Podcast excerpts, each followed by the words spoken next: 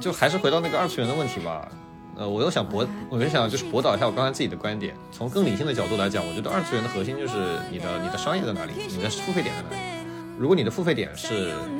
喜欢的角色，那你就可以是二次元。然后从这个角度来讲，我觉得福利点可能又不一定是二次元。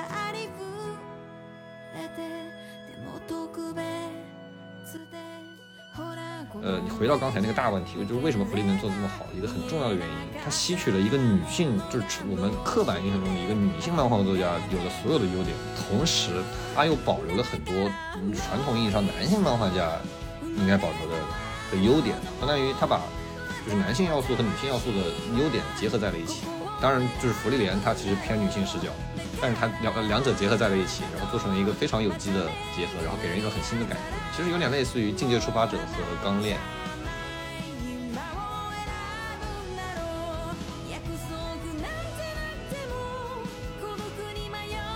里面绝对不是三无少女。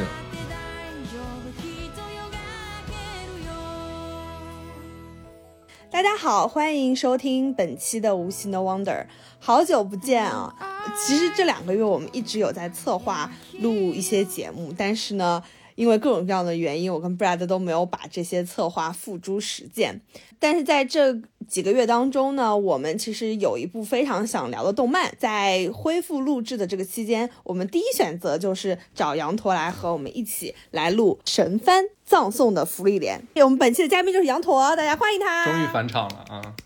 我们刚刚讲到，其实我们距离上一次录制已经有差不多两个月的时间了。然后这两个月的期间呢？羊驼除了看动漫以外，他还进行了一次日本的。我我这两个月都没有怎么看动漫，好吧？这个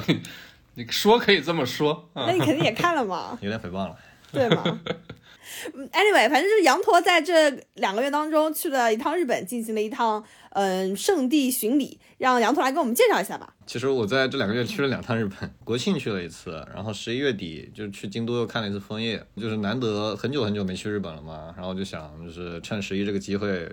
闷着头去一次。本来就是二零年就要去日本交换，然后因为疫情就是没交换成，嗯，然后就当时一直想做的一个事情就是把那个冰果的呃取景地就是高山，也就是冰果的原作者小说原作者。的那个故乡，给去圣地巡礼一下，其实也就是核心目的也不是去巡礼，而是真的就是想要去旅游，但带着一点目的性，就是沿着高山就盘了一条路线，就是飞到东京，然后从东京呃到松本，然后从松本去上高地，呃，然后这一部分其实跟那个高山跟冰果都没什么关系，然后从上高地再去高山，然后在高山市里面玩了两天，就是。也没有说有目的性的一定要去就是拍哪个景，或者是去重返哪个地方，反正就是沿着那个小城市里面就随便走一走。因为高山非常小，它就是而且冰果这部这部片儿，它的取景地其实百分之八十以上都集中在方圆两公里的那种市中心。嗯，然后我们就就是有两天时间漫无目的的在高山里面就是随便走拍拍照，然后看到就是冰果就是就是一路上就顺着冰果的那些什么咖啡厅啊，那些就是官方那种店。然后还有就是冰果的片子里面出现的一些景，什么城市啊，什么那河流啊之类，就一路走过去，然后逛了两天时间，然后待了两天，我们就就是去下吕泡了个温泉，然后从下吕去富士山待了两天，拍拍照，然后就回家了。你你要说就是为了圣地巡礼，好像倒也不至于，但确实是特地去了一趟高山，拽着拽着三个朋友一起，呃，有还是有一点就是为了为 为了这盘巧，为了这盘醋。嗯，就是安排了这一套路线，对，嗯，然后高山的那个旅游体验，哇，简直是无敌了，是吗？所以你是推荐粉丝会要去一趟，是吧？就是如果你对于冰果就是这部片儿有有一些就是感情上的联系的话，就是你有一些滤镜的话，就是加上如果你喜欢就是日本的那种日式日式就是叫做马奇南咪。就是像京都的那种老房子并列的那种小街道，你喜欢那种景的话，你在高山也会玩得很开心，因为高山人很少。大家如果对这条路线有兴趣的话，呃，可以比如说加入我们听友群呀，或者说大家在评论里可以对对对问的具体一些，然后我们邀请羊驼来给大家回答。因为我跟 Brad 也不知道具体走了一个什么路线。我觉得，我觉得我的下一份班就是我已经想好了，就是有偿售卖日本旅游的攻略，然后就是带人旅游当导游。看小红书啊，这也是我的梦想工作之一。然后我这次就是京都的那那一套旅游路线，我也很满意，就是在一个人特别特别多的季节，然后完美的避开了什么金阁寺、岚山、道和大社这种人挤人的地方，嗯，钻了一片就是那种 T 二、T 一、T 一点五或者 T 二的景点，然后就是红叶也看得很爽，拍照拍得很爽，然后也没有很多人流，嗯，除了晚上四点半就打不到车以外，就基本上体验可以说是完美。你像三千院和什么醍醐寺这种离市中心有点远的这种地方，一旦过了四点半，因为因为红叶季十一月底太阳落山落的又早，那个时候就打不到车。那行，差不多进入正题。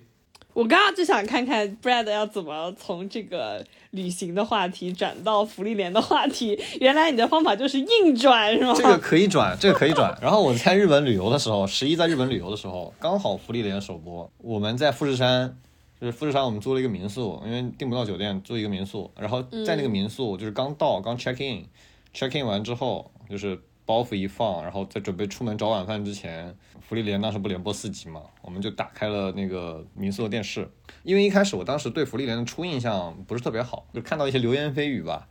就说小学馆难得一个亲儿子，难得一个质量还不错的，就把所有的资源都丢进去，有点德不配位，说他原作配不上现在的制作，就就就听听信了一些谗言，然后就我就带着带着一点点偏见去看了一下，然后刚看了两个镜头，直接被惊呆了，就感觉这根本就不是不是一些就是某一些网友说的这种就是硬捧的，他那个画面的质感就是做的太好了。光看构图透视和它的色彩，然后包括它的绘饼，就知道这肯定是就是沉淀了很多年，然后认真做了至少两三年磨出来的一部就是精心做的片子。这个其实都不是经费的问题了，这个就是创作者真的用心用时间去把它磨出来，磨成一部这种这种质量的前四集，真的很牛逼。当时的第一印象非常震撼。从日本旅游旅游回来之后，就从第一集在那前两分钟开始，一路不可收拾，一发不可收拾。所以它以后是什么节奏？它是会有第二季吗？还是呃，它是一共两季，就一共四十八集？不是一季是，就是你一季你就当每周一集嘛，你一季你就当个十二到十三集，它一共应该是二十八集，OK，呃，它应该理论上是到十四集，算是一个分割，然后他会连着把就是整个二十八集全部播完，所以应该是在明年的三月份左右，二十八集会全部更新完。然后这个故事就讲完了。那漫画还没完结呢，好像。哦，那就聊到这儿，咱们就稍微具体的聊一下创作的主创。嗯，你要直接聊这个吗？你不如聊一聊你们的你们的第一印象。对啊，嗯羊驼已经反客为主了，现在。先主观，先主观，先质疑。我那我先聊，就是我今年确实在国外没怎么太关注这个番剧这块儿，除非是特别破圈儿的东西。然后我第一次看也是因为羊驼他，我记得是应该他从群里 Q 了两遍葬送的芙莉莲，我觉得他既然就是愿意去一遍一遍说，我感觉听到第二遍的时候，我觉得必须得看一下了。确实，上一次这么说还是电锯人呢。我的脸，我的脸现在还在肿。也还好，现在电锯人确实没什么动静了，他第二季还出吗？第二季出出出，应该会出的。当年要是中山龙找我借钱，找我贷款拍电锯人，我就借了。现在我应该破产了已经。现在你站站在天台上了是吧？对，所以我就就打开了这个福利连，怎么说呢？我看这个海报，你知道吗？估计是第一次羊驼推荐的时候，我就去看了海报，我就 pass 了啊。就是一嗯就这个画风的主人公，再加上这个整个这个主主创，我就看着不是不是这个主创，就这个阵容，就海报上不是他们四个人，看起来是不是平平无奇？二次元那种冒险，或者是有有点像那种异世界的那种感觉，你知道吗？就那种东西。嗯，看起来是个子贡像所以我就 pass 了。但是第二次羊头又说了，然后我就看了第一集，第一集就被惊到了。我当时对他的第一印象不太好，也是因为，就是他的从从这个名字到什么海报，啊，对到就是整个宣发，就是给我一种很重的妈爬味。对对对对对，因为我就是虽然我看动漫，但是我本能上不是特别喜欢看这种特别二次元的东西，包括咱们之前平成聊的那些东西啊，然后之前聊的什么电锯人啊，或者是冰果这种，其实它本质上都不是特别二次元，或者说它起码有一些，嗯，不管是跟现实也好，还是跟其他影视作品的那种联动的感觉。就非动漫影视作品的那那个味道。福利莲它本身的故事确实前两集我看完之后，我就我就我当时从群里咋说的？我说差点给我看哭了，然后我现在都不想直接看完，我想一集一集慢慢看。嗯，嗯，它确实不适合一直看。然后它它是一部就是氛围感非常强，然后非常重抒情的，就相对相对来说叙事会会弱一点，但是抒情和氛围会非常强，所以它一定不是一部适合就是两个人一起看或者是好几个人一起看的片。我觉得就是两个人一起看会觉得不知道他在干嘛。Debra，你当当时看完之后什么感觉？哎，我我在我讲我的体会之前，我想问一下羊驼，就是它中文的翻译是葬送的芙莉莲，它日语的直译是什么？就是葬送的芙莉莲。基本上，哎，等一下，这个我觉得就涉及到专业的日语，我们应该要找一个外援。那反正以我自己浅薄的日语水平的猜测，它大概就是呃，就差不多的意思。嗯，就是他从我我我我随便我随便就是拍脑袋一想，他可能两个意思。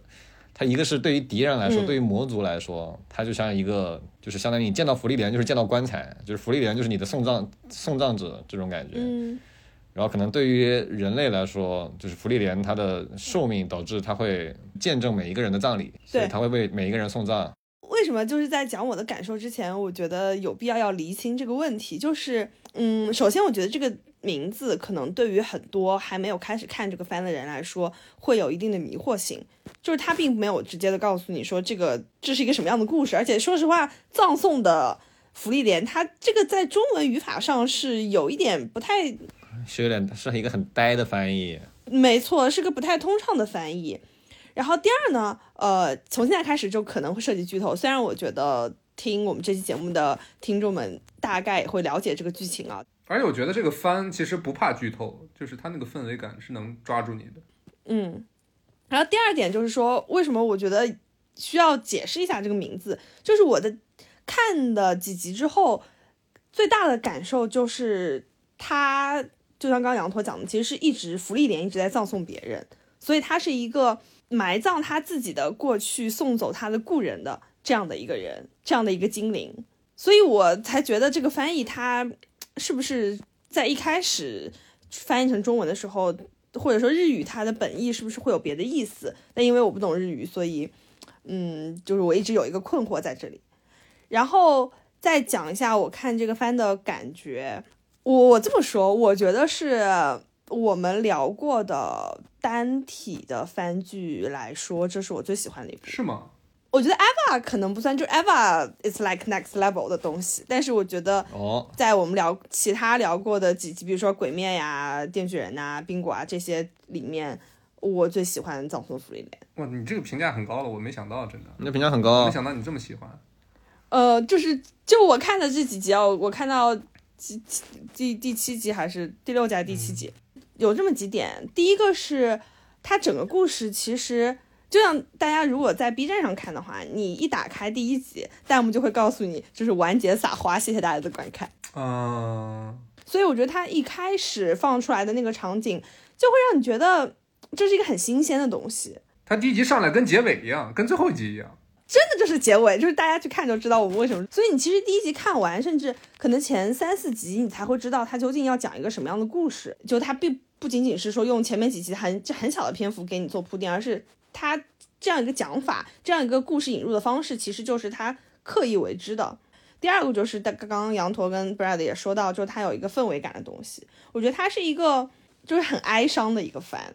而且他那种哀伤和他那种情绪，他并不是直接塞给你的，但是他所传递的那种情感，他所要表达的内容，就是他在他的叙事的过程当中很自然的就传递给你，而且是很深入的，是让你看完还会去想，还会去琢磨他的。就我打个比方，就是福利莲，它其实主要是要看文戏，而它这个文戏的感觉就很类似于我们看一部很舒服的文艺片的感觉。福利就是 I have a, I have a 西游记，然后 I have a, I have a 星际牛仔，然后两个合在一起，加一点二次元，加一点吉卜力，砰，就是他了。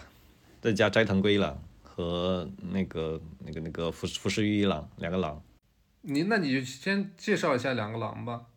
两个郎，嗯，他他回到了一个就是很很重要的议题，就是为什么那个《葬送的福利莲》这部片可以拍的这么好看？可以后面再细聊。就是归根结底，就是 Madhouse 它被它本来财政状况非常的不好，然后直到有一天被富士电视台抄底，然后抄完底之后，就是你不能说没有财政压力，但反正就是缓解了过来，然后可以开始呃潜心的做一些就是呃好片子，然后培养一波人。嗯，等会儿我插一句，Madhouse 故事咱们在平城的哪一期聊了聊过来着？金敏对，金敏那期，可能是金敏吧金。敏那期。然后 Madhouse 在完成正雄离职创建 Ma Mappa 之后，就是独立运营，然后经过了一段非常 shitty 的，呃，就是每天改编轻小说和漫画的的穷逼岁月。然后因为一些经营的问题，就是这个陷入了财政的窘迫，然后人员的大量流失，然后被日本富士电视台抄底收购，全资收购。然后之后反而开始潜心培养人才，培养团体，涌现了几个就是九核心的九零后的演出和原画。然后那几个九零后就是在一个叫服饰玉一郎的制作人、制片人的号召下，一路就是在潜心的，呃，相对来说在束缚商业束缚比较少的这种大前提下去，一直在努力的做他们想做的好作品，就是包括这部片的导演斋藤圭一郎，他在业界其实名气已经不小了，因为他二零二二年日本动画的最佳 TV 番剧《孤独摇滚》和二零二三年的最佳番剧。呃，福利莲全部都是同一个人，也就是这个斋藤圭一郎，全部都是他导出来的。嗯我觉得这算是一个小小的奇迹。围绕斋藤圭一郎，围绕呃福士一郎，还有呃一些就是资深的原画和总作监，包括长泽里子，然后包括原科大树，就是一路跟着服饰批从，还有那个包括脚本铃木志寻，就是一路从服饰批的各种作品，呃，从什么一拳超人，然后宇宙丹迪。到布吉波普，然后甚至包括宿命回响，然后到漂流少年，就是他们一路都是非常紧密的一个小团体。那都合作了得有十几年了，十多年了都。对他们跟现在的日本业界其实是不一样的。日本业界现在就是大家都是分散分散的点，然后每当有一个片子做出来之后，每当有一个片子企划立项之后，就是传一个制作人，然后传一个导演，大家都是点状，都是网状的。但是他们这种相当于是一个自上而下的一个小团体，就是他们已经非常非常稳定，然后创作理念已经磨合得很好，然后呃大家的工期也都比较就是统一，就是都都是你一起做完这部片，做完之后就开始一起做下一部片，嗯是一个从前期到后期都都就是拉齐的一个团一个团队，所以他们的沟通和他们的就是创作的这种理念是已经磨合的非常好了，就他们不会出现这种。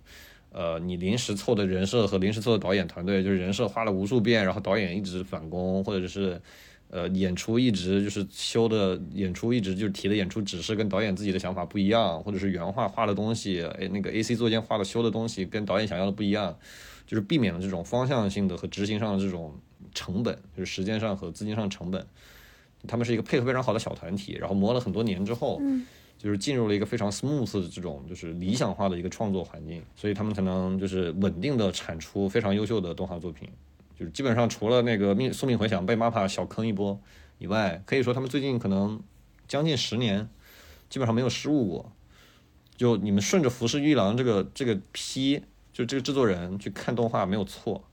一路往回看到看到什么两千年代的什么那个旋风管家里面服饰玉郎单集都非常的好看，然后从那个时候开始，就是这个服饰服饰玉一郎就是服饰批，他就是作为一个业界呃就是比较知名的这种作画爱好者，加上一个能力很强的一个制作人，就是开始逐渐的积累了很多非常优秀的人脉，导致就是基本上只要他负责的动画的阵容都非常的强。这个这次的这个监督呢，他是九零后吗？今年好像是三十三十一二岁，可能也就比中山龙小一点，或者比中山龙稍微大一点。这么年轻？孤独摇滚是他的初监督，哦，是吗？哦，是他第一次监督，第一次当导演。他他之前是是什么呀？是原画还是做监什么的？呃，之前他是原画出身，然后呃，就是很快的转向了呃演出。斋藤圭一郎也是 Madhouse 出身，然后他在不吉波普不笑，就是也是 Madhouse 和那个服饰一郎的的一部轻改，好像是 Madhouse 五十周年还是多少周年的，还有好像是或者是什么角川文库的二三十周年的一部纪念的这种片子。担任了那个 ED 分镜，然后那部 ED 分镜就是我看完之后觉得这个人不简单，一定会火。中间就开始开始从演出 ED OP ED 分镜开始往导演就慢慢的去找，然后应该是在一部跟那个骨头合作的一部烂片里面，就是呃，担任了这个导演出道，跟夏目真悟一起当夏目真悟的的左右手。然后斋藤圭一郎反正就是跟着福士裕一郎，就是一路从呃原画到做到原画到演出到 OPD 分镜，然后到单集导演到到执行导演，然后到漂流少年是呃就是也是分镜，然后第一次真正意义上的导演出道是二零二二年的《孤独摇滚》。这出道这这太厉害了！孤独摇滚感觉是去年我觉得不管是出圈的那个程度和口碑是最好的一部。一炮走红，真的是一炮走红。就是他，他作为一个新人监督，避免了很多很多很多新人监督会犯的错误，比如说预算分配、工期分配不行。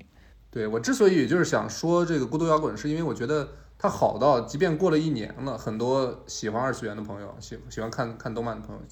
再听到孤独摇滚还是会挺激动的。我还是要说一句很恶臭的话，就是孤独摇滚真不比轻音少女差。又引战是不是？对，就是孤独摇滚一定是高中玩过乐队的人做出来的东西。你抛开它超自然的部分，就抛开它美少女什么社恐，然后就抛开这种 IP 包装的东西，你去去打去看它的本质，就是一帮高中生玩乐队，那种那种感觉真的非常的真实。就是最经典的就是最后一集，他们在那个学校那种学员季上，然后开演唱会。就是下面的观众，就是那种观众的那种感觉，非常的真实。就是有的人好像有一点点嗨，有的人就是碍于面子强还不敢动，大部分人是那种一边玩手机一边无动于衷，然后完全不是你就想象中的那种摇滚现场。这个简直是深入骨髓的那种真实。啊，看来你高中站在舞台上没少关注台下观众的反应。不是你玩乐队，你肯定要关注观众在干嘛呀。话说回来，所以羊驼觉得葬送的福利莲现在比较成功，最大的功臣是谁？嗯，他反正成功到这个地步了，肯定是天时地利人和，或者是说，就是参与这部片的决策人员的所有的人，除了尤阿索比以外，大家都是功臣，只有尤阿索比一颗老鼠屎。你先说一下这人是谁？从从从头开始说吧，就是首先企划，就是小学馆是他的漫画原作。然后，呃，作为柯南的那个版权方，就是他在柯南和就是最近几年的这个的这个 IP 塑造一直不是很成功，一直缺乏好的作品。然后，相当于整个日本动日本漫画界，就是曾经有那么一点点什么三分天下，或者是小学馆，在日本漫画界还是还是很有地位的一个状态，变成了集英社开始用鬼灭、咒术，呃，间谍过家家开始一统江湖。然后讲谈社抱着进击的巨人和什么租借女友，就是偏安一隅。然后小学馆有点不知所措，然后所以他很很着急、很急迫的想要推，就是通过动画化去推自己的好作品，来来赚回一些就是经济和声量上的的的回报。然后这个时候就是看了一下手上的牌，发现我只有一张能算得上牌，就是葬送的福利脸。对，所以他在就是漫画的阶段就也算是成绩比较好了。呃，成绩啊，我还真不知道。但是很明显、很显然的是，就我我不评价葬送的福利莲，就是他的漫画质量怎么样或者水平怎么样。但是确实吊打小学馆的其他的漫画作品是没问题的。就你你不管是说是矮子里拔高子也好，还是对吧，还是怎么样也好，就是小学馆想要做一部大，想要搞一个大活。然后那个大活的的原材料只有一个选择，就是福利脸。OK。然后从商业上来讲，有可能是小学馆看到了《间谍过家家》这种作品，就是爆火，就是火遍全球，火到出圈，火到跟所有的品牌联动。因为因为就是你可以理解为《间谍过家家》的成功模式是，呃，把大量的资源与全部都集中在一部作品上。嗯。你给一部作品就是所有的资金、所有的资源，然后所有的宣发、所有的制作阵容。All in。对。推一部非常非常好的，就是你觉得非常有可能成功的作品，它会火得非常夸张。就是你集英社连连跳三部，每一部都成功，咒术、鬼灭、鬼灭、咒术、精灵过家家，就相当于他们把这个路子已经跑得非常非常通了。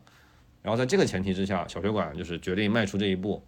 然后投入相当多的资金来做这个事情。你说多，他肯定也没那么多，因为毕竟他找的是 Madhouse。就我觉得，就是他们给 Madhouse 的制作费用肯定没多少。然后就是最近了解了一下日本动画的那现在的这个业界的平均水平，真觉得就是他们真的快完了。你说钱这部分是吗？对，就是底层创作者是真的拿不到钱，呃，需要需要就是那个打码的公司就是在压榨底层创作者，用 IP 的声量来压榨底层创作者，导致就是日本业界的的底层的生存环境和生态受到了比较严重的破坏。但但这个是这个是另一个另一个 story。我这有个问题，就是但是葬送的福利莲它被推出之前，我也看了一些评价，好像大家其实在它火之前没有预料到它会有现在的成绩。对啊那他怎么用这个 IP 去压榨底层创作者？就是他们在创作出来之前，他们并不他是一个例外，他是一个例外，他没有压榨创作者，这就是他成功的点，就是他找的是这个不可能，就是在我看来啊，不会失败的制作人，就找到了摘，找到了找到了浮世玉一郎，福士一郎就是他是，呃，从他的口碑来看，应该是可以判断他对中层或者是甚至是底层的创作者是有，应该不能称为同情，就是他会给到足够的资源去让你给你有足够的空间和时间去，包括钱去创作一部好的东西，去去做好的事情。所以福利莲最大的感受就是，我从创作上来说，一个很大的感受就是它不是一个特别赶的东西，它是呃优秀的创作者集合在一起，经过充分的磨合、充分的讨论、充分的艺术创作的过程之后，创造出一部有余裕的的片子。嗯就是有余裕的片体现在，就是它会在很多细节上，就是会有雕琢，这是就是很多老的那种 OVA 日本动画会有的特征。因为现在整个就是二十年以来的日本动画业，大家都是一个赶工的状态，就大部分的作品都是在赶一个很好的 idea，然后马上立项，为了追求就是快速的资金周转，就是追求很很很紧凑的工期，然后在这个前提下，就是再优秀的创作者，你也很难去雕琢，因为你给渡边信一郎六个月的时间和三年的时间做一部片子，渡边信一郎的表现也会完全不一样。是是，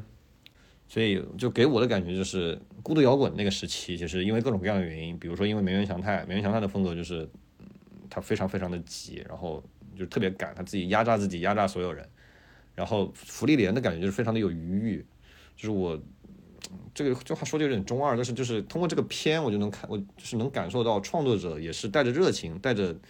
呃开心的那种感觉再去做片子。我觉得最起码你在这个作品当中能感觉到他们在把这个作品当做一个用心的作品在创作的，而不是说我拿到一个文本，然后我只是想把它单纯的展现出来。那他也有可能也能画得很好，就是他也嗯能嗯做得很好，但是我同意。但是那个跟福利莲的感觉是不一样，福利莲的感觉是你有在丰富它，你有在雕琢一个作品，你有在把自己的东西融入在这个故事里去，想把它做得更生动、更鲜活一些。我确实有这有这样的感觉。，对，聊到这儿，还是发现羊驼羊驼虽然咱们都快三十岁了哈，但是驼哥还是有这个理想主义的情节在的，我感觉。你都看动画了，没有点理想主义怎么办呢？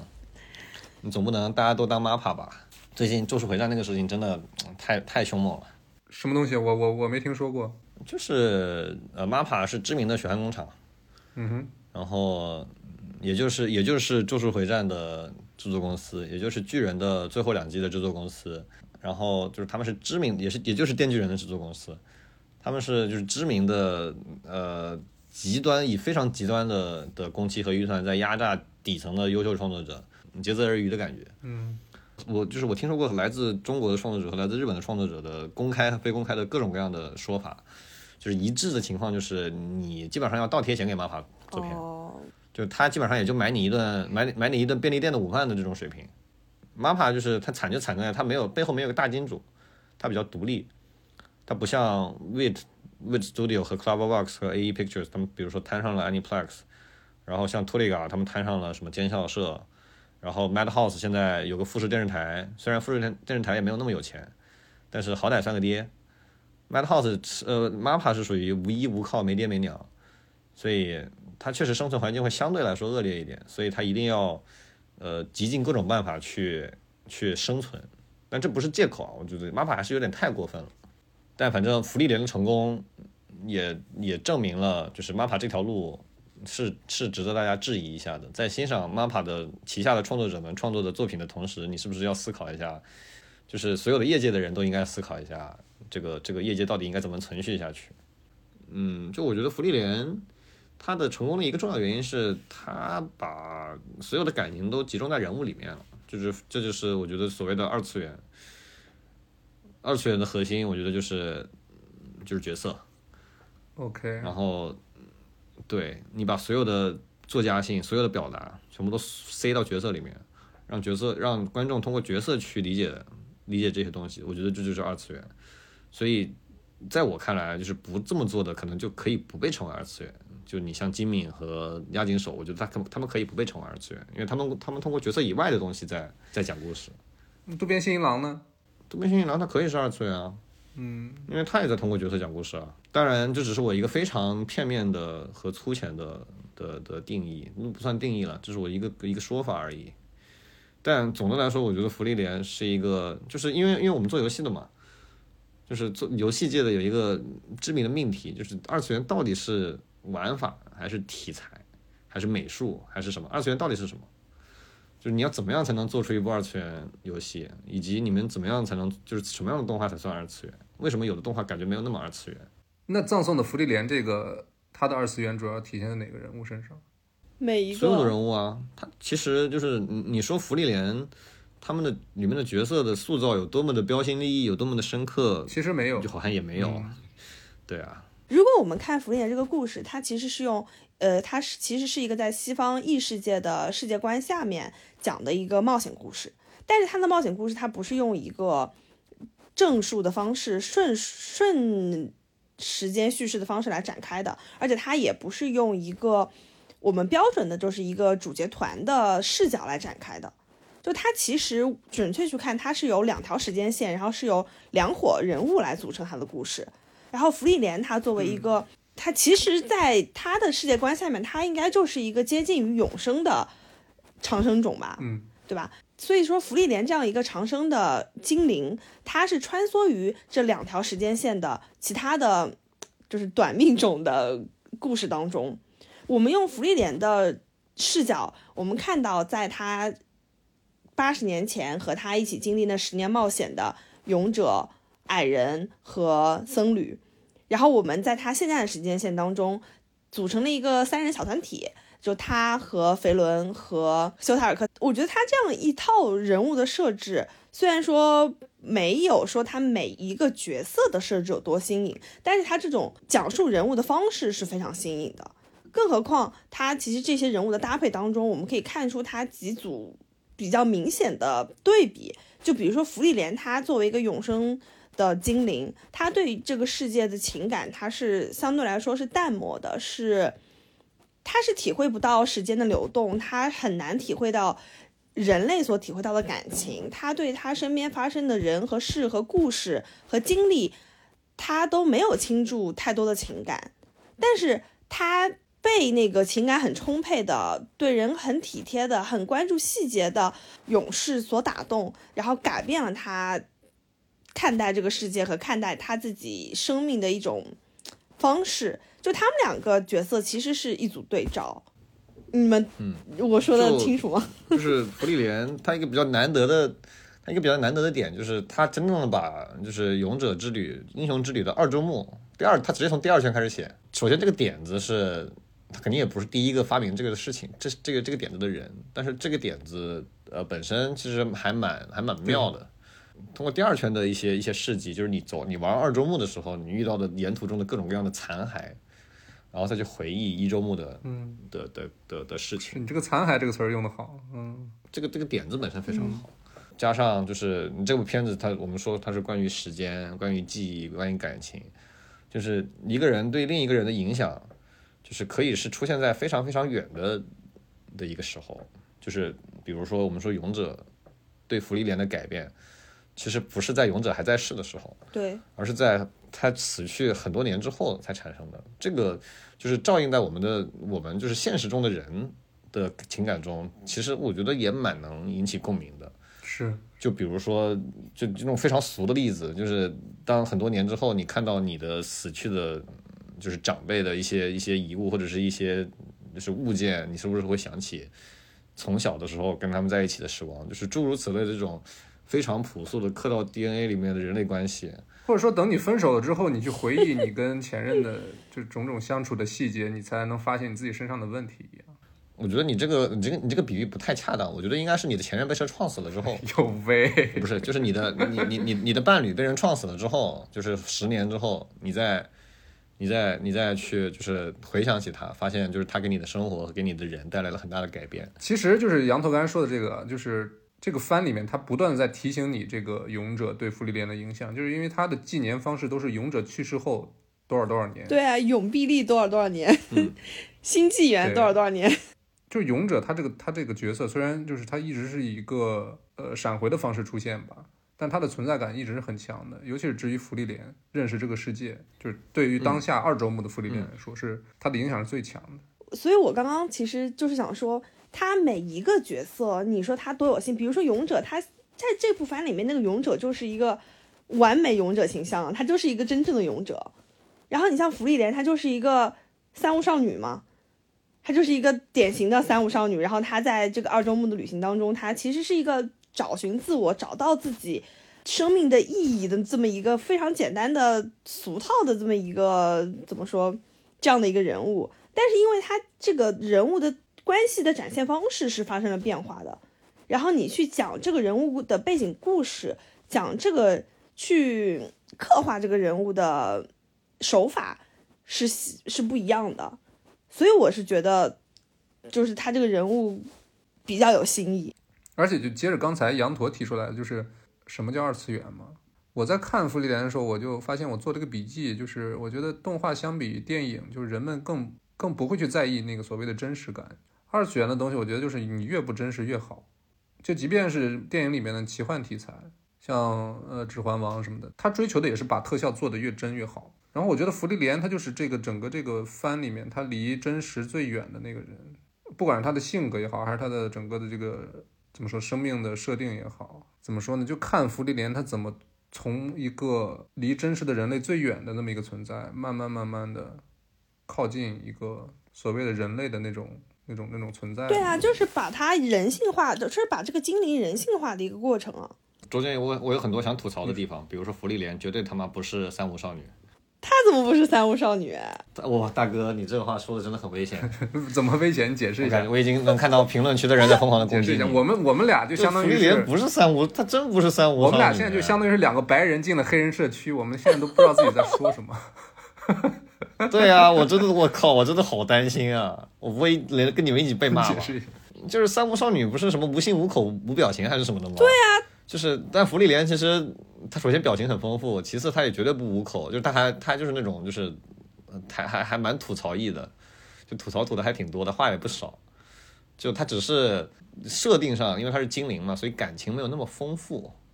或者是没有对人类的感情有那么多的共鸣。或者他大部分时间其实都表情挺少的，只不过他跟费伦相处的时候。这也是我这个这个番我看前几集，就是那个那红毛出现之前，我最喜欢的地方，就是他跟他的那个徒弟的互动，就是生活上的那种细节。我其实有点磕，你知道吗？我芙莉莲绝对不是三无少女。行，那我在这里改口，就是就是芙芙莉莲，她就是一个情感比较淡漠、表情比较少，她对这个人世间发生的事情没有什么感触的那么一个人物，对吧？我是这个意思。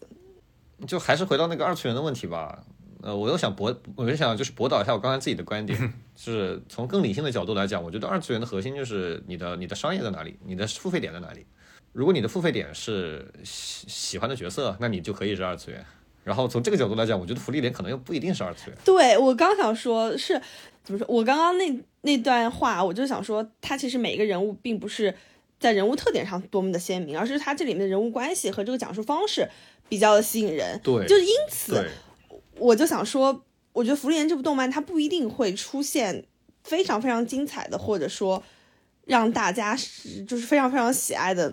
这种类型的人物。我觉得他每一个人物，你并不能说他本身的人物有多么的突出。对，就我会我会因为《弗利伦》的片段而就是产生非常大的感情波动，或者是落泪，但是我绝对不想抱着《福利莲》或者是肥伦睡觉。对，所以从这个角度来说，他可能又不是，又他可能又不是那么的二次元。没错，因为他讲述的是那个点和点之间的连接，而不是点本身。这个这里的点，我指的是角色。嗯，但是他的角色塑造绝对不差，他角色塑造我觉得非常的好，非常的好。就是在这个刻板刻板塑造角色的前提下，当然我觉得非常大的功劳要归功于脚本家和对呃导演，尤尤其是声优，尤其是声优，种崎种崎敦美真的无敌了。而且就是他强到他把他把他把其他的人就是拉开了一个一个 level，从从我对我第一次听听到他声音还比较晚，应该是什么青春青春猪头，青珠哦不会遇到兔女郎学姐里面的那个那个那个理科生理科少女，从那个时候开始，这个人的声线就是就是 outshine everybody else 的感觉。确实，我一般看番都不太在意声优，但是我确实在豆瓣上去看了一眼福利莲声优之前都配过啥。对，就是他他的那些微细微的感情配得非常的好，同时他又把一个那种呆逼，不是那种很呆的一个一个少女，就是 刻画的非常的到位，就入木三分的那种呆。就他的声音就是在萌和这个冷之间把握了一个很好的度。呃，确实，我觉得你说的有道理。就男生不都喜欢这种吗？就是时而是一个你追不到的女神，呃时而又是一个你身边的贴心的伙伴啊。呃，这个我觉得就是你在暴露你自己性癖的同时，就不用把所有人都拖下水。归根归根结底，就是这个片通过制作，通过音乐，哦，Evan Cole 这个人，我觉得他确实是很有东西。就是当时《紫罗兰永恒花园》，他的表现已经超过了就是片场的所有人，包括什么导演啊，包括人设、原画，就是他的他的音乐已经就是存在感很强，而且表现非常优秀。嗯，然后到了福利莲，Evan Cole 证明了，就是有一个更好的 crew、更好的核心创作团队的时候，他能表现得更好，真的很牛逼。是，就是这个番现在到目前来说确实没有什么太大的毛病，嗯就各个各个层面，除了 U R 索比，就是除了 OP 吧，除了 OP 就是有点对，小丑，对，但是但是 ED 真的很舒服，尤其是每次他整个单集写下来的这个结尾的部分，总是让人总是轻轻撩拨你一下，然后然后再马上进 ED，、嗯嗯真的感觉特别好。嗯，对。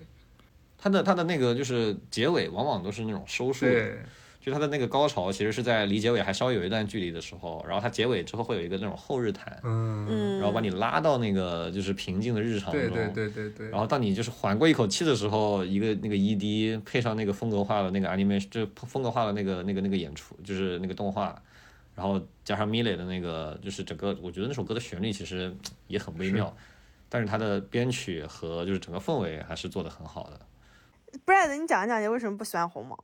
首先是我不喜欢这个男生的人物设定吧，我觉得，因为之前咱我就一直觉得，就是福利莲他虽然不没有什么任何地方是特别创新的，但起码他是有种在一个老类型里面有种新的那种生命力的感觉，就很新鲜。我是不太想一遍又一遍的看同样的故事的。其实涉及到这个男主，我有一个非常非常大的命题，但是你先说完。就是因为他又是那种实力很强，但又不太自信，然后又有点逗逼，就是嗯然嗯，后他整个这个这个人物的造型我也不太喜欢，大概就是这样。但是当然，他确实起到了一个弗利莲和费伦之间就多一种化学元素的碰撞吧，因为他的人物性格跟那俩人差得很很很远。就是弗利莲他是个精灵，费伦他有点儿跟精灵相处久了，他其实也人味儿也不是特别浓。这个男孩儿，这个红毛就是他，他是一个我们生活中或者说动漫里常见的那种人的那种感觉。嗯，所以就可能它之后有更大的作用。当然，我讨厌红毛，嗯，哦，合着是个合合着是个性癖的问题是吧？也不是性癖的你说了问题，半天就是就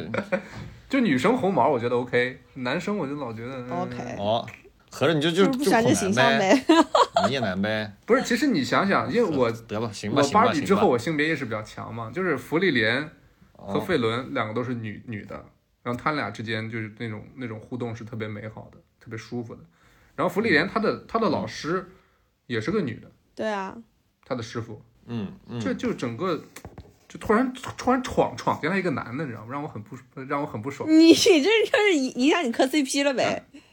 你你搁这看百合，你就是那种就是百合臀，然后就是看就是两个美少女贴贴，然后突然闯进来一个男的，你就心情心里不开心那呗。那倒也不是，从这个创作的角度上来说，从三人小团体的这个概念来讲，就是他们这个小团体确实需要一个肉。不是，等一下，等一下啊，就是 for your information，他最新一集变成四个人小团体。我刚才就想说，我在看到红毛加入这个小团体的时候，当时我男朋友就说这就是一个西天取经的配置，就是他们可能现在还缺一匹白龙马。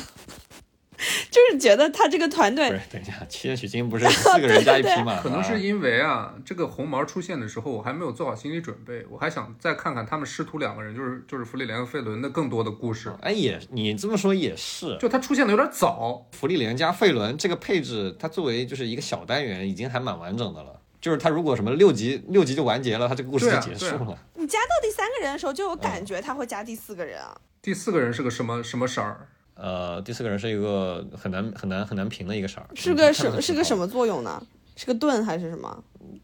怎么作用？我只看了一集，只能说，但我觉得你们不一定会喜欢。但反正就是，如果这个 crew 只有三个人，两男一女，呃，两女一男的话，我觉得他有点不平衡。呃，因为某种意义上来说，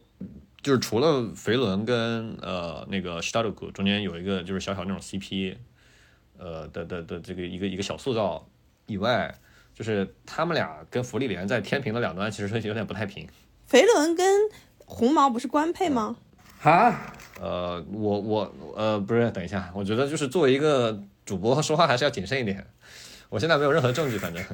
说在动呃说在漫漫画里是官配，弹幕也能，弹幕的话你也信那。潜信一下嘛，大家都说放心磕。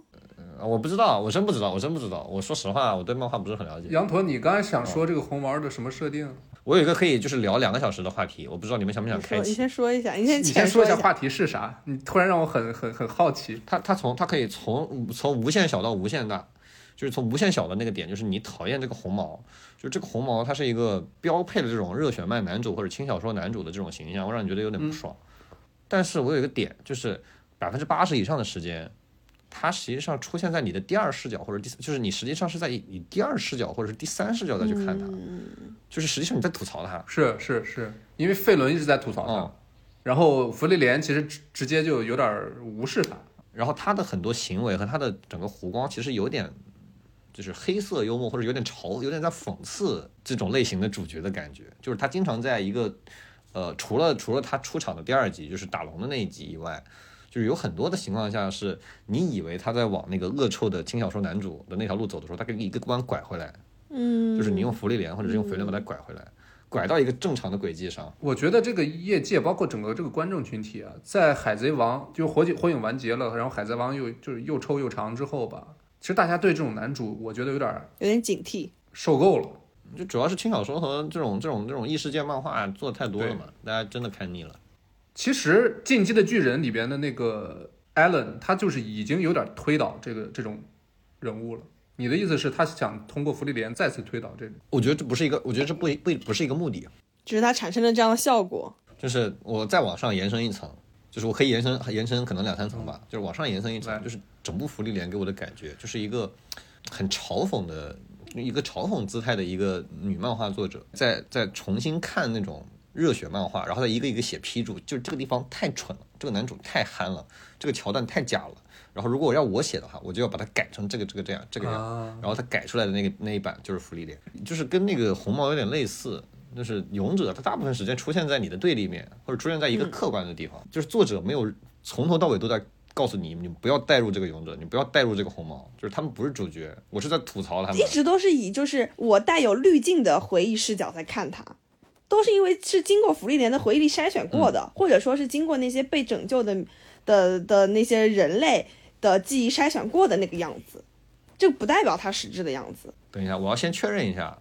就是福利莲的原作者应该是个女生吧？我我刚才想问我不知道，我觉得他一定不是一个男作者。如果我错了的话，那我就是就是非常极端的小丑。但是他给我全程的感觉就是是一个非常了解热血漫，然后又非常的讨厌热血漫之中那些特别刻板和特别性别就是特别直男的地方就是样板戏的部分。然后他就是要画一部漫画来把这些所有的部分全部都嘲讽一遍，以一个就是非常典型的这种女性热血漫或者是女性漫画作家、长篇漫画作家的这种这种思路，就是我觉得福利莲，呃，你回到刚才那个大问题，就是为什么福利莲做的这么好，一个很重要的原因，或者是为什么福利莲这部漫画这么好，一个很重要的原因就是它是一个他吸取了一个女性，就是我们刻板印象中的一个女性漫画作家有的所有的优点。是然后同时他又保留了很多嗯传统意义上男性漫画家应该保留的的优点，相当于他把就是男性要素和女性要素的优点结合在了一起。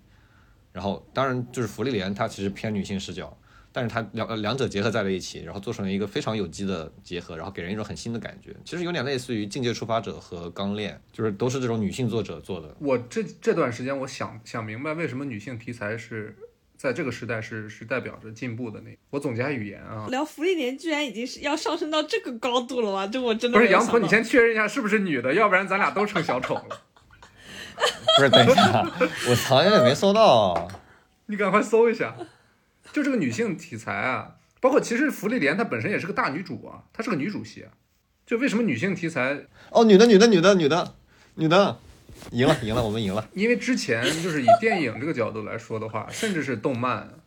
尤其是日本动漫，它其实都是一些男性创作者讲述男性故事，所以女性题材或者是女性创作者去讲，不管男生还是女生的故事，它都是。怎么说？一个全新的视角，所以它有价值。但是福利莲她不是个大女主啊，大女主可能用词用的不太不太恰当，只不过她是一个女生占比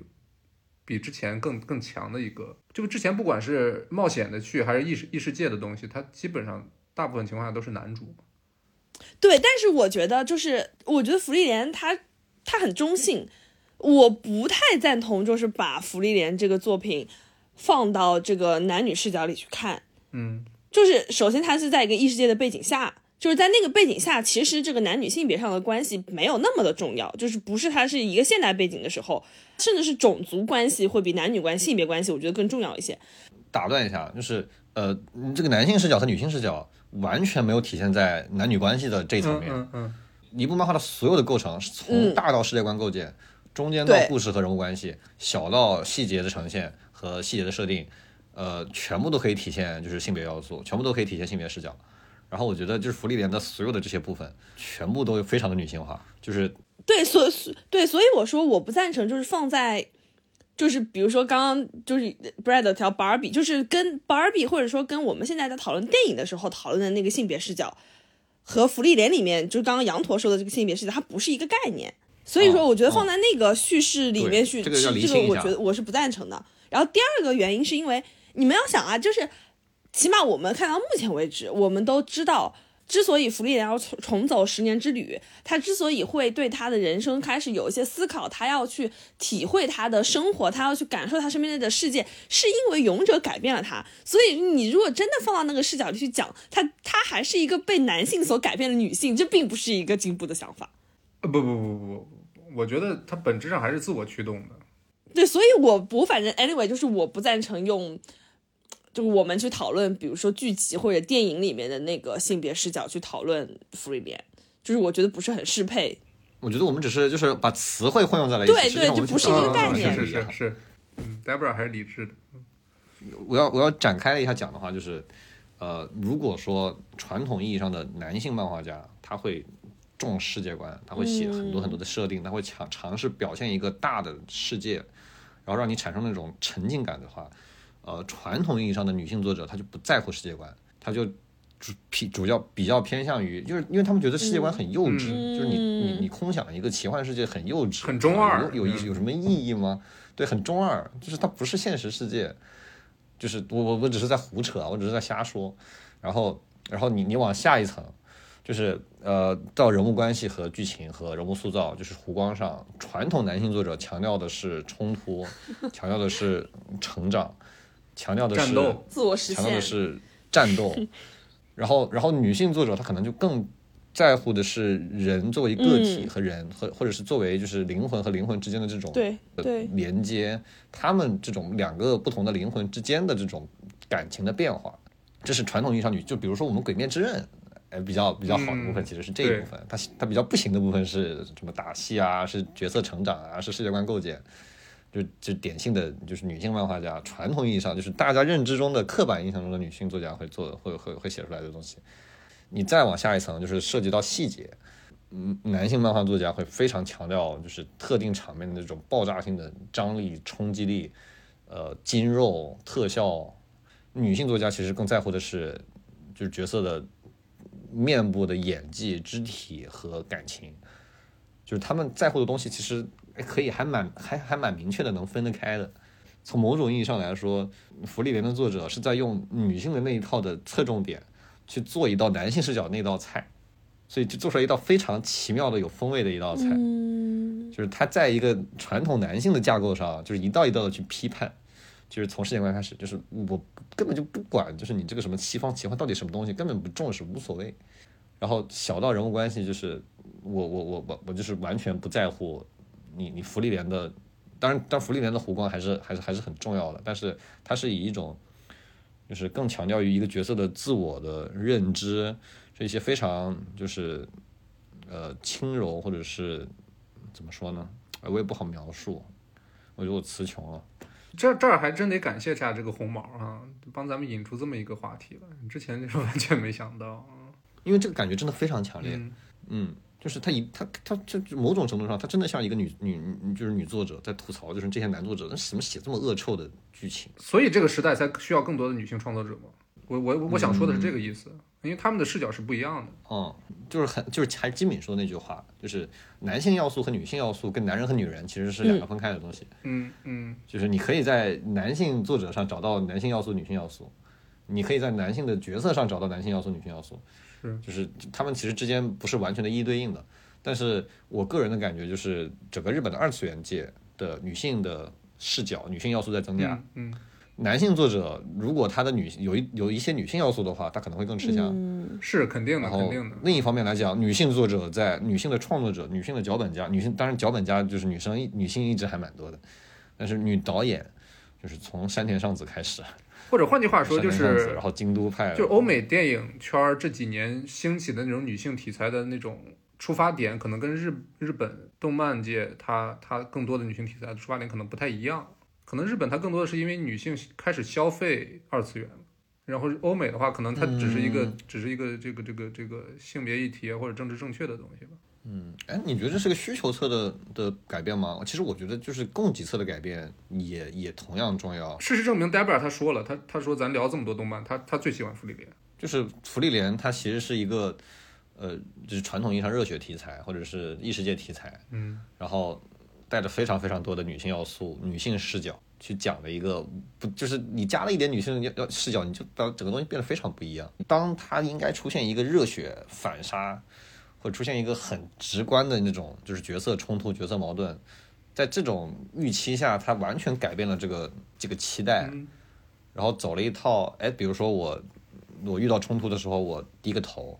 对吧？我去用现实的角度去考虑，我从一个女性视角，就是我觉得是不是可能啊，这个这个话能不能说？就是可能就是在日本的社会里面，就是女性还是一个呃被压迫的比较严重的的的的群体。我觉得是肯定的，就整个东亚吧，嗯，就他们的那个女性创作者的视角跟欧美的女性创作者视角可能还真不一样。嗯就他们是天生从一个低姿态去慢慢的往上渗透。就福利莲，包括维伦，就是你从角色塑造上开始啊，然后到作品上，就是到作品的这种叙事方式上，它其实是一个从低姿态开始，慢慢的去呃渗透去改变，而不是说像欧美那种就是高举高打。嗯，我不知道欧美什么情况，我瞎我只是在胡扯。你高举高打用的挺就是挺恰当的。然后日本的日本日本的女性作者是不是在比如说另辟蹊径，嗯，在就是避免正面冲突的环境下去用讽刺，或者是用不同的题材，或者是不同的视角来去阐述同一个，比如说题材或者同一个作品类别。我觉得还是你刚才说的那句话，我觉得他们之就之前那个男生男性创作的这种热血漫的方式，我觉得他们就觉得这个东西太幼稚。就有的东西他们觉得很幼稚，对啊，有的东西他们觉得不合理，有的东西他们觉得缺失了很多人类的感情。就是我我看了热血漫画，就是觉得是你这些已经不是人了，你就纯粹是一帮符号在那里升级，就是在 level up，就是我的感情 level up 了，然后我的我的仇恨更胜于你，然后我就爆了。然后可能就是在女性用户看来，或者是在很多就是所有的用户看来，就是这一套真的看腻了。嗯，就是荷就是荷尔蒙或者是这种黄片，就是很多漫画它就是本质上它就是那种性冲动黄片，然后就是就非冲爆，然后我要然后我要复仇，就这种纯粹的 muscling 这种难就是这种冲击开始慢慢的就是腻了，开始萎，是这样的，是这样的，然后看点不一样的东西，他就是要不一样的东西。然后就是他开始想想做不一样的东西。然后，对我觉得它的价值其实都不都不单是不一样，就是它不是因为就是我们没看过而就是而实际上是因为我们刚好就是缺失了这些实际上应该被发现的东西，他们他们只是慢慢的开始把它展现出来。没错，没错，我觉得就是不是说我就做另一道菜，而是我也不也不能这么说，就是它其实是一个提升的过就程。我就不是为了反对，不是为了反对那些男性的，就是男性视角的东西是，而是他们把被忽视的好的东西抬出来，没错，没错，没错。然后就是嗯三田尚子，然后京都系的高雄高雄童子，什么内海红子，然后包括脚本家什么什么横手美智子、吉田玲子他们，就是一路一路过来。然后漫画的作者也开始越来越多了，什么嗯那个那个就北面的作者，然后包括呃境界出发者，然后再往前荒川弘，荒川弘是不是不能提啊？为啥？不是那个呃这个属于被拉黑的漫画家，他干啥了？他就是触碰了一些触碰了一些不应该触碰的，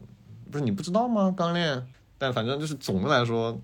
呃，日本的女性的创作者，真正意义上的创作者，就是可以去参与脚本创作和视觉观构建的人的越来越多。他从一个好的方，非常积极的方面，就是丰富了日本二次元或者是业界的的的这种叙事的逻辑和视角，我觉得还蛮还蛮好的。就包括鬼灭，就是虽然我对鬼我我算是个鬼灭黑吧，但是但是鬼灭的作者在写热血漫画的时候带来确实带来一些不一样的视角，嗯就就至少至少他描写感情、描写亲情描写的比较细致，这是很多男作者做不到的。很多男作者，比如很多男作者写亲情是通过复仇来写的，就你的你的仇恨越深，说明你的爱越深。是是是是是。嗯，其实其实其实我也在胡扯，我也不知道。你现在说话太严丝合缝了，太滴水不漏了。哎，要上班的呀，也没有吧？我今天暴乱还是蛮多的，也是就是被人肉也不为也不为过的这种状程度。但是我因为这个丢了工作，我都不知道我下一步搬要去哪，我就去当日本导游吧，可能。那你可能活得更开心一点。福利莲的的一个挺奇妙的一个观感，就是它像是一个，就是如果时间是一条河，就它在它在不断的流动，然后人物在不断的就是就是在在在在在 come and come come and go，然后福利莲就是插在岸边的一个一个标杆，插在岸边的一个碑，然后他看着客观的看着所有的时间流动，看着所有的人就是走过来走过去，他就是他他应该不是插在岸边，他插在河里。他是他其中的一部分，就是流过的河会对它产生影响，但他同时又能以一个客观的角度去看待整条流动的时间，就这个视角的转换，我觉得就是非常的戳人。他有的时候是 part of it，有的时候他又不是 part of it，就是它有的时候就是在动画里面，他有的时候客观，就是他可以非常冷血的说什么那已经是几十年以后的事情了，或者是我五十年之后再来。但有的时候他又非常的人，他非常的像人，就是他又有的时候有水下那个被冲刷的部分，他虽然就是非常的微不足道，就是那种水滴石穿的的感觉，但是那一点点的磨损也好，或者是那种改变也好，就是非常非常的打动人。这就是一个一个这种擅长细节和感情描写的作家写出来的，包括导演脚本。因为福利莲，就像杨总刚刚讲的，就是福利莲这个人物，他是一个有有过去、有现在、有未来的人物。但是在福利莲的视角当中，其实绝大部分的人类他们都只有过去。我记得好像前几集的时候，有一句台词是让我感觉到这可能就是他要讲的内容，就是我觉得有一句话他说：“人嘛，其实你只活你人生中的一小段。”就比如说，对于那个勇者来说，这十年之旅，这十年，他人生其实只活这十年。这十年结束了，他人生其实就结束了。他是用他后面的五十年来回忆这十年。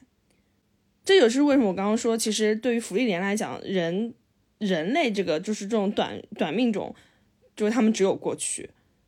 因为他们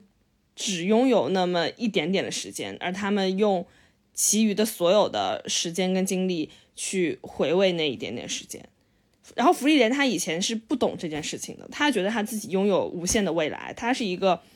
有着当下、有着未来的人。那直到他发现了勇者带给他这个改变，这十年之旅带给他的改变之后，我觉得他才意识到他自己其实也是一个有过去的这么一个生命体。那就是某种意义上，它它是一种对比喽。就是福利莲的特征是因为它有无限的时间，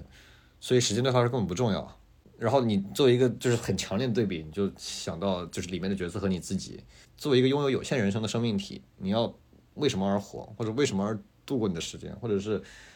经历过往和就是 experience 到底有没有、到底有什么作用？然后福利莲它的可能整个 journey 就是它的那个麦高芬，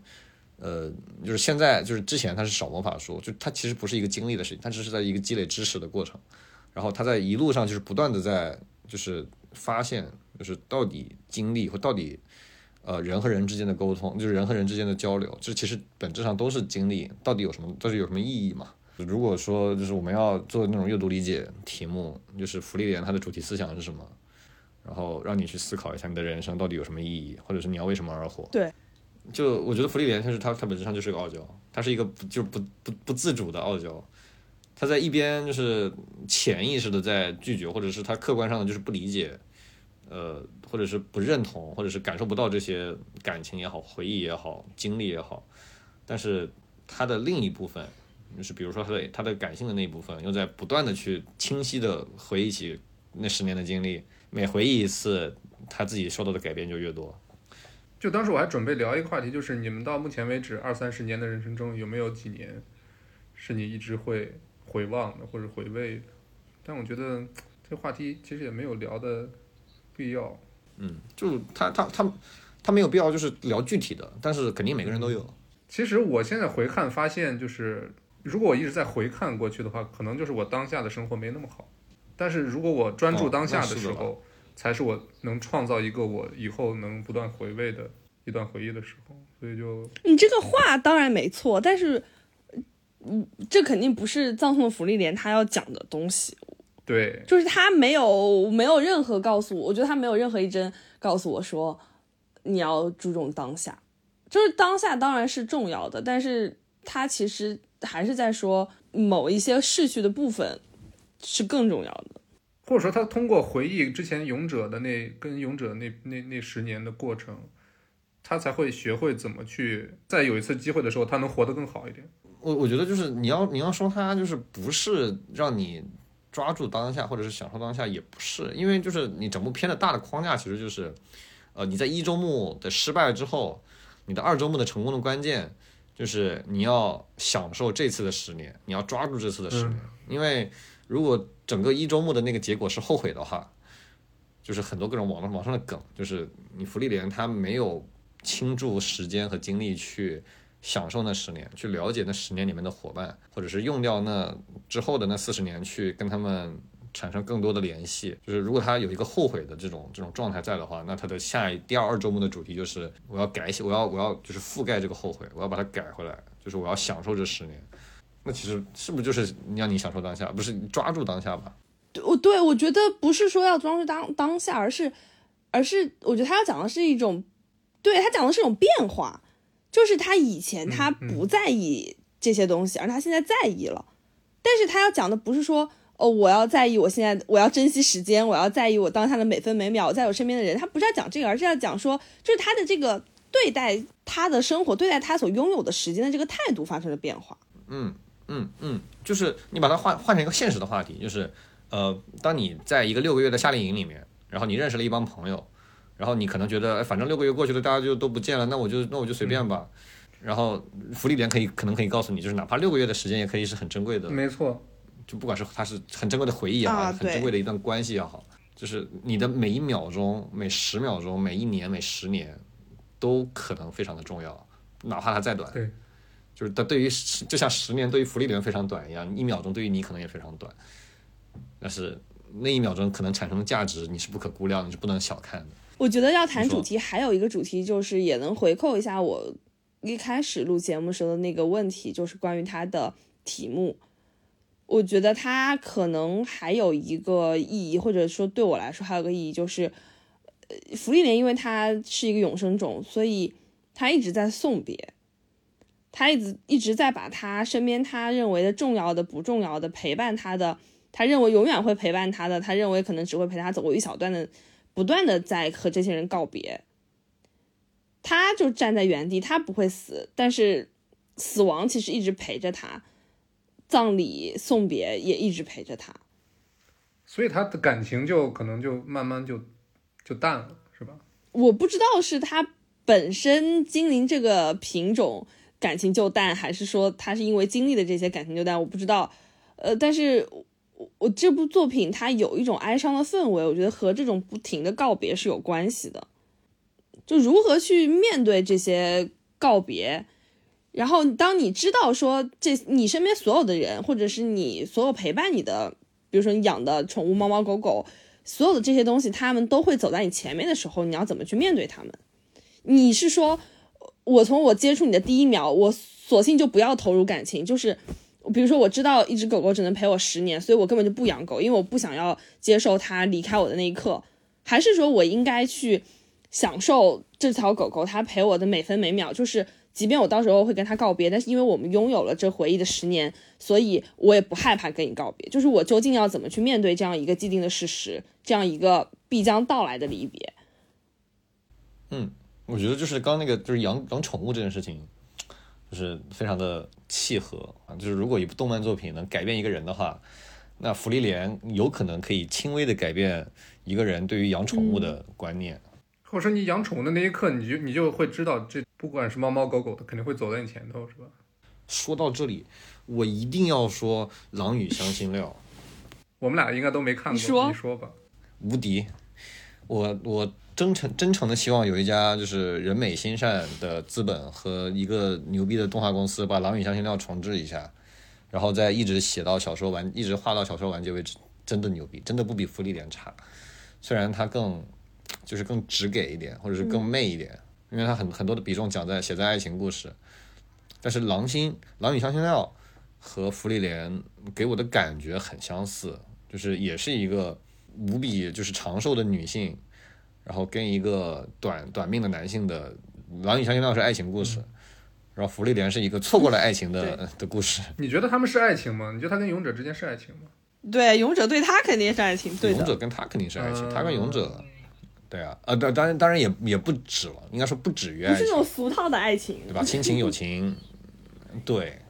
就跟《千年女优》里面那个那个那个女主对于 对于她的那个爱慕的人的感情，可能就是在在在理论上有点类似吧。《狼与香辛料》就更直接一点，它就是更偏向传统爱情啊，但是它的世界观构造世世界观构建就更好一些，然后它的。呃，小场景小就是小小桥段、小的小对白写的也非常的好，然后给我的观感就是很接近。然后一个反面教材就是他妈的《紫罗兰永恒花园》，妈的，紫罗兰他妈金子的人赶紧去赶紧去看他妈一百遍《福利莲》，想想自己当时做错在哪里。反面其实我想到的是，就刚才你们聊完之后，我想到的是《降临》那个电影。嗯，就是当你知道，对，当你知道你会失去这个爱人、失去孩子的时候，但你还是要勇敢的。迎接你注定的人生嘛？我觉得跟降临有相似，但是我始终觉得福利莲他还是要讲福利莲这个人他在，就是这过去这段东西对他来对他的影响，就我觉得他是有一个转变，它是有一个动态变化的这么一个形态，而不是它要讲一个一个就是僵化的一种某一种态度，它不是一个顿悟，它是一个逐渐的改变的过程。对对，就是我觉得他是要告诉我们说，这这中间它是有一个互动关系的，它是有一个相互影响，然后有一个呃 dynamic 在里面的，而不是他直接告诉我们这个东西它就是怎么样，而是他在他把这种变化的过程展示给我们，然后让我们去理解这种里面的逻辑，或者去见证见证它的变化。对对，所以我我觉得，因为我们也没看到结局，我觉得我们也很难说。嗯，它会是一个灾难片，或者它是不是一个呃肯定的结局？我觉得可以来一个 verdict 环节，就是打分，就是给分，然后黛布拉给分，然后一段评语，然后啊，一个一个来。带不拉，羊驼已经反客为主了，一下子就让他主持了。十分制，然后在我评分列表不够长的这个情况。不是那么多废话，不行，我得做点快点打分。我怕到时候是吧？时间长河几年以后回来看，觉得我自己特别傻逼。就在我的这个这事儿常有，呃，不是这可这个这个是一定会发生的。对，在我的评分列表不够长的这个情况下，我十分制给九分。我推荐给愿意不倍速，慢慢的看动漫的小伙伴们去看。如果你是喜欢看那种爆裂场景的，然后你平时看东西都喜欢一点五倍速、两倍速去看的，那我就建议你不要看了，因为你可能也得不到他最想告诉你的那些信息。不是，那你这话说的也有点太过了。你不是刚说肯定会觉得傻逼吧？我就这么说，反正怎么样都会觉得傻逼。不是我的意思，就是也也不至于不去看吧，还是可以至少看个一集嘛。你看看美术也也可以啊。嗯，反正就就这么说了。下一个，那我也给九分，十分制的话，之所以给他九分，是因为我觉得他就是我近几年来吧看过的最舒服的一个番。然后我觉得如果你感兴趣，听完我们这期节目，或者说你看到了很多人在再去吹捧他，你可以去试着看一集。如果第一集你不喜欢的话，你就可以不用再花时间再看了，嗯，就差不多是这样的，嗯，呃，我也是满分十分打九分，然后我的 verdict 是，呃，过去五年来在日本 TV 上播出的 TV 番剧的第一季动画里面。最优秀的一部片，五年里的最最好的一部。你这评价也很高。在五年以来所有的动画里面，它应该跟呃《灵能百分百》的第三季、《巨人的最终季》、《赛马娘》的第二季这些片子处于同一个档次，也就是最高档次。嗯，就起码是过去五年的最高档次。毫无疑问的是，二零二三年最佳动画、最佳 TV 动画。好的，行，那欢迎收听本期的无情的 Wonder，我们下期再见，谢谢羊驼，我是黛布拉，拜拜，我是羊驼，バイバイバイバイ大げさに泣いて笑ってほしくて。鮮明で痛い思い出を抱きしめてる。さよならよ